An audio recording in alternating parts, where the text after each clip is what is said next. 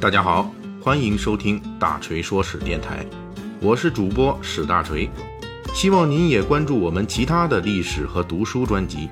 那里有更丰富的内容等着您。您也可以关注我的微信公众号“大锤说史”，在那里您可以伴着文字听我的声音。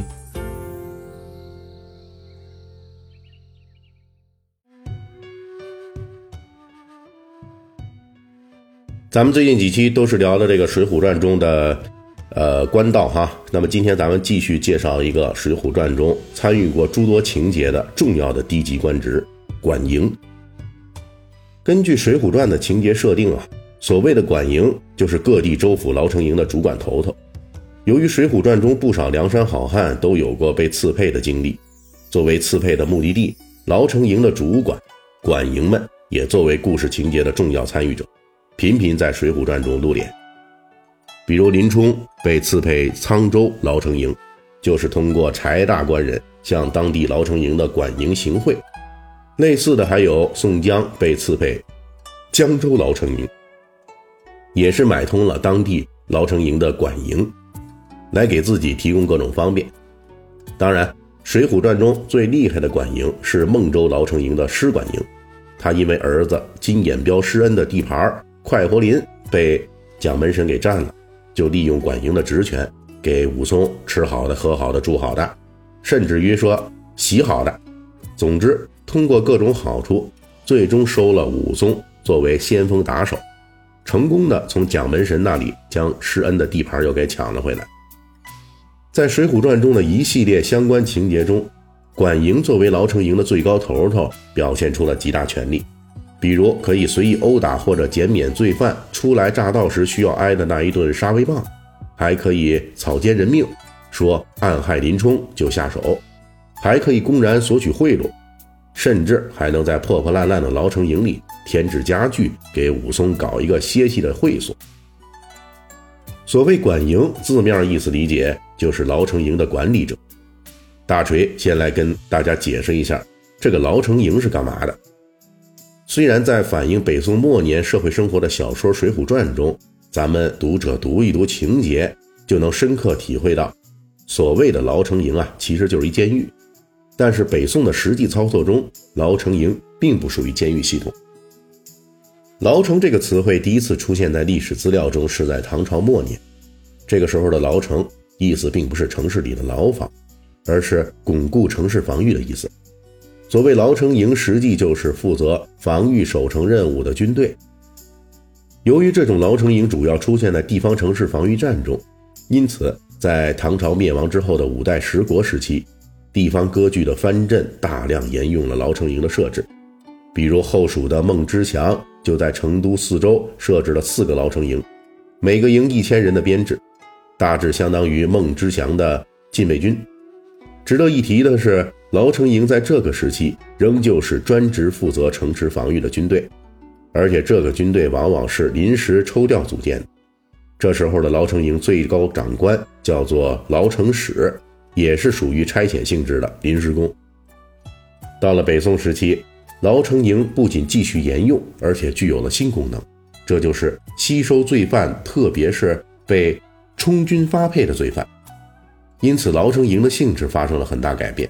变成了类似于劳改营一类的机构。与此同时，牢城营的功能也发生了变化。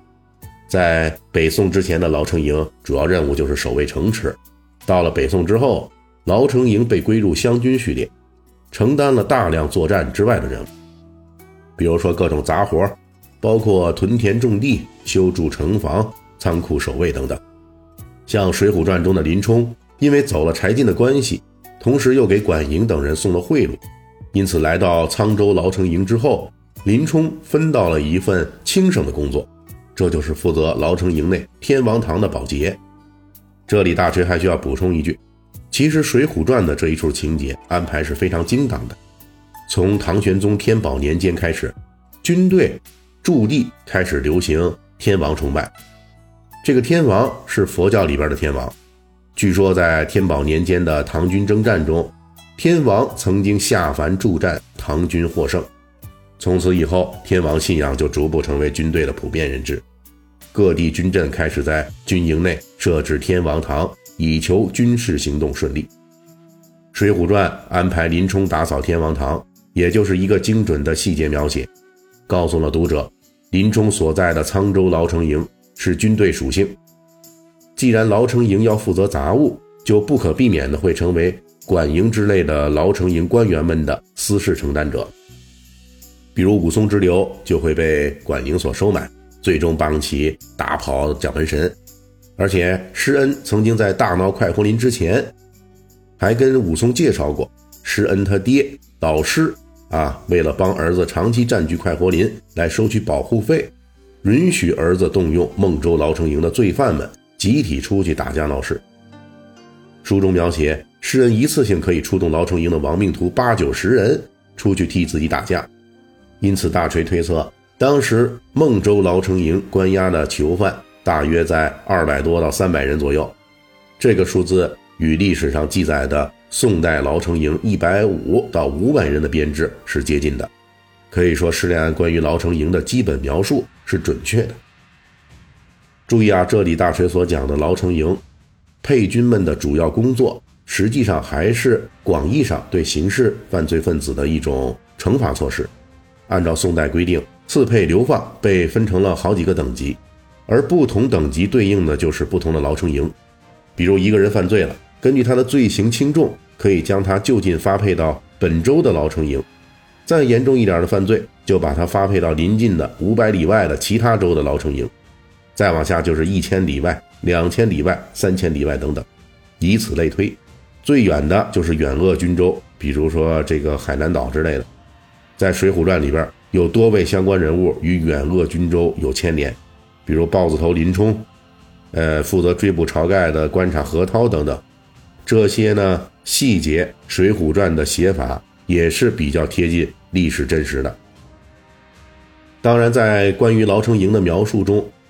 水浒传》也有比较模糊的地方，这就是牢城营的头头管营到底是什么官儿？这个官名不是施耐庵发明的。在宋元时期的文人笔记和戏剧话本中，管营作为牢城营的头头就出现了。但是北宋的正式牢城营官员序列中，管营是不存在的，它是民间约定俗成的一种叫法，主要是指代牢城营负责人。因为在北宋时期，不同牢城营的主管头头彼此之间职级可能差别不小，最高的可能是个指挥，往下也可能是个副都头，甚至还可能只是石匠之类的。